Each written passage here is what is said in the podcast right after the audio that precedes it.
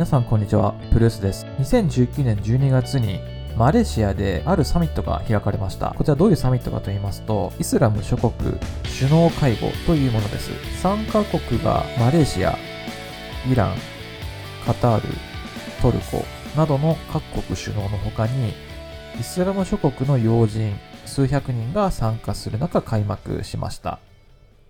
そこで、イランのハッサン・ルーハニ大統領がイスラム諸国に対して米国主導の経済依存の状況を脱却するよう促す意見を述べました。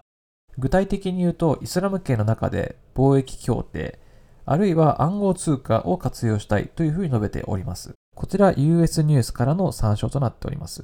Fourth, economic challenges. Economic sanctions have today turned into the main tools of domineering hegemony and bullying. the interconnectedness of international economic, commercial, and financial systems with the American economic regime and dollarization of national and global economies have provided the United States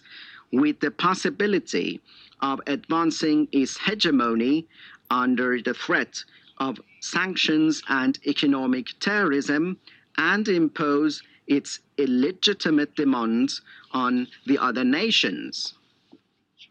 The Muslim world should be designing measures. The Muslim world should be designing measures to save it from the domination of the United States dollar and the American financial regime. And we consider their realization as a divine promise by the Almighty God. As a beginning, in order to attain these goals, I would like to raise and refer to several implementation plans. First, the establishment of a joint fund of Kuala Lumpur Summit in order to finance technology cooperation among the Muslim nations in order to strongly enter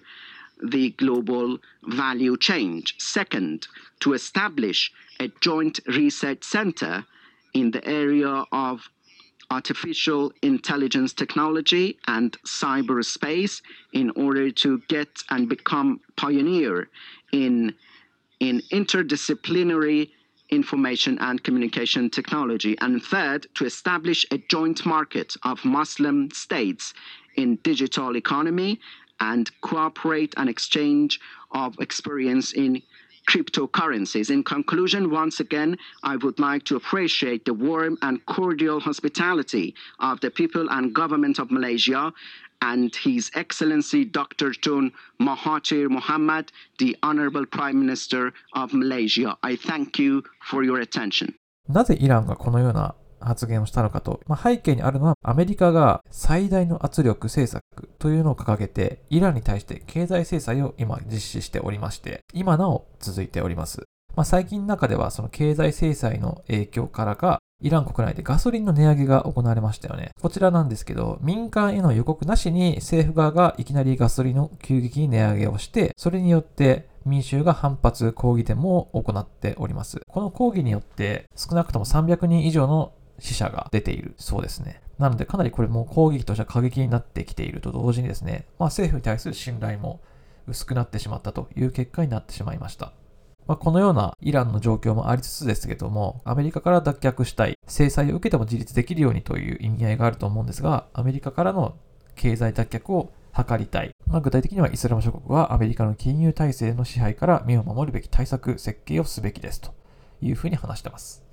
続けてルーハニ大統領は、イスラム諸国の間で金融システムを新たに創設しようじゃないかというふうな提案を持ちかけています。貿易については現地通貨を使用。まあなんか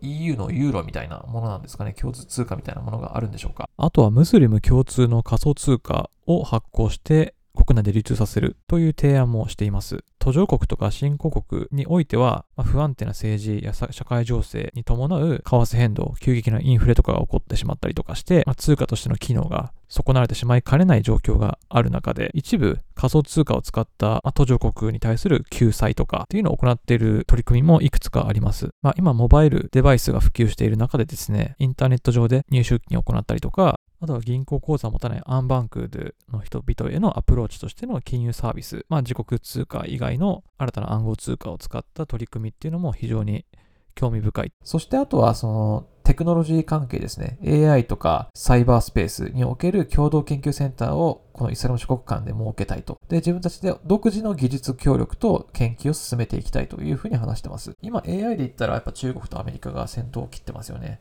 まあ、彼らに負けじということで追いつけ追い越せじゃないですけども、自分たち独自の研究を行いたいというふうにしています。ちなみに今回、その、えイスラム諸国首脳会合においてですね、欠席している国がありまして、これがどこかと言いますと、まあ、こちらも同イスラム系の国で、サウジアラビアです。まあ、石油産出国としても有名ですよね。サウジアラビアは今回欠席しておりまして、まあ、この欠席した背景としましては、まあ、イランと激しい対立関係にあるからだとしてます。まあ、ただ、サウジアラビアは今イスラム協力機構という組織があって、まあ、ここにイスラム系諸国は加入しているんですけども、今回はサウジアラビアはその事務局長を今務めているんですよね。なんですけども、今回そのイランとの対立を背景に欠席したと。まあ、ちなみにちょっと今回このサウジとイランについてちょっと話をすると、まあ彼らはま国交断絶を知っているくらいの、まあ、仲の悪さというか対立をしている状況です。で、その直接的に引き金となったのが、サウジ政府によるシーア派の聖職者の方を処刑したこと。そしてそれに憤ったイラン市民によるサウジ大使館の襲撃。これが積み重なって対立関係がより深まってしまったと。で、これの対立っていうのはしばしば宗派対立という言葉でくくられておりまして、すなわちイスラムにおける多数派であるスンナ派と少数派であるシーア派の対立がこの関係悪化を招いている。で、前者が、まあ、サウジアラビアです。スンナ派がサウジアラビアで、シーア派がイランですね。なので、この宗派対立というのが非常に大きなネックとなってまして、まあ、これによって分断されてしまっているという状況ですね。で、中東におけるその対立構造というのが、まあ、この宗派によって、分断戦によって敵味方に分かれており、相互に憎しみ合いながら争いが続けられていると。なので、このサウジ、イランの関係悪化についても、この宗派対立の枠組みに従って対立激化を懸念する声は上がっていますが、まあ、現状まだこのイスラムのシー派、スンナ派が両者歩み寄るという姿勢はまだ取られていないのが現状です。まあ、そんな背景もあり、サウジアラビアは今回欠席したと。あと、世界最大のイスラム国家として知られているのがインドネシアですね。こちらの欠席です。あと、パキスタンも会議には参加しておりません。そして今回のイランのルーハニ大統領の提案に対してですね、トルコのエルドアン大統領が、今回そのイスラム世界を結びつけるプラットフォーム構想に対しては、非現実的だと、その場では批判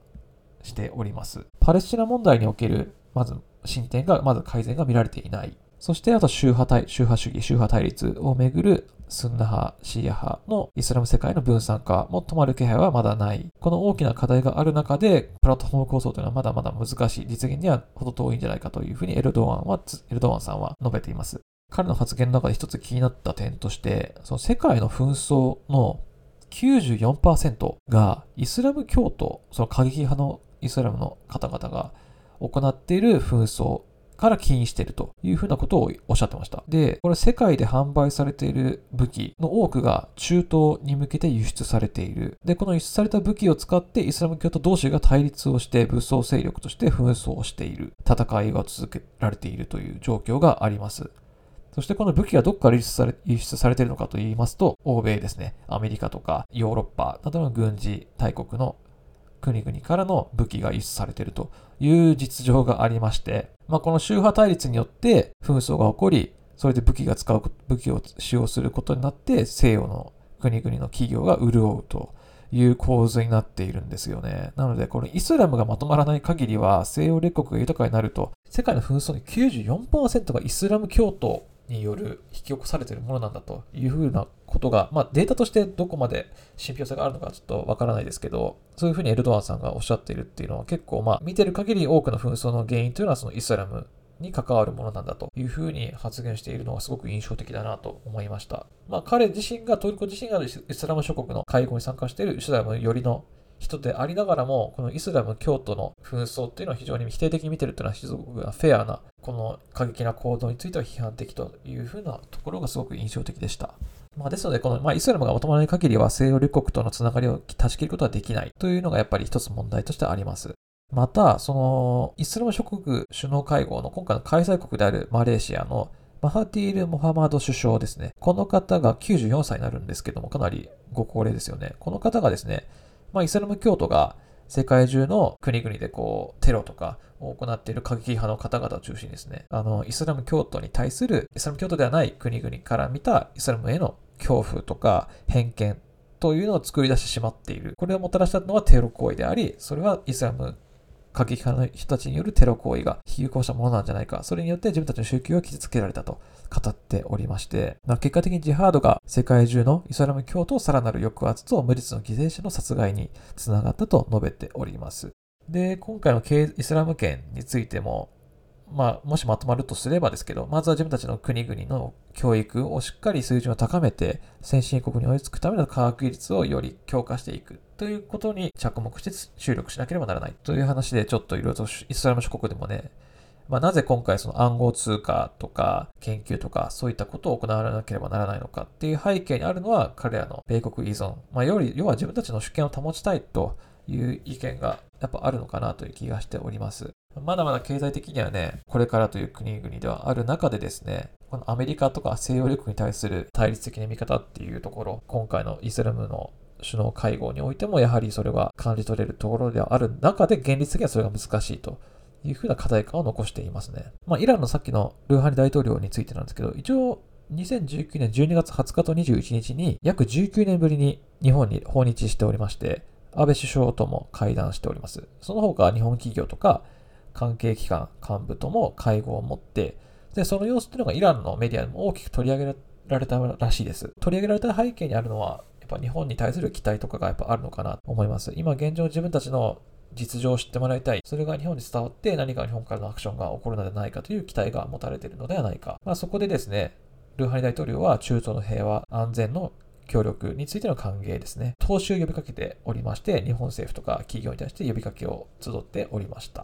ということでですね、まあ、ルーハニ大統領の今回の訪日に合わに合わせた多分今回の首脳会合だったと思うんですけれども、まあ、暗号通貨各国でやっぱりすごく議論が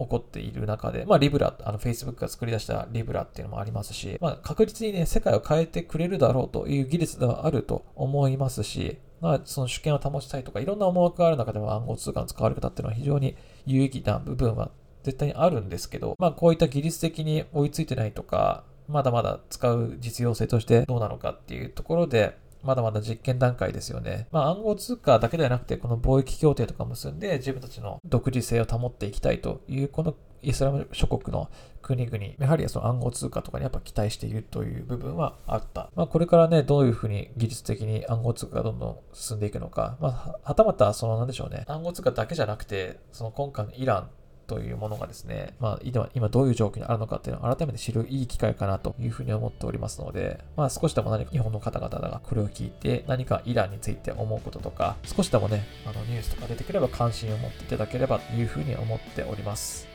まあ、引き続きこのイスラム諸国、まあ、イラン含めたサウジとか中東に関する問題とかも引き続きピックアップしていきたいというふうに思っております。ありがとうございました。プルスでした。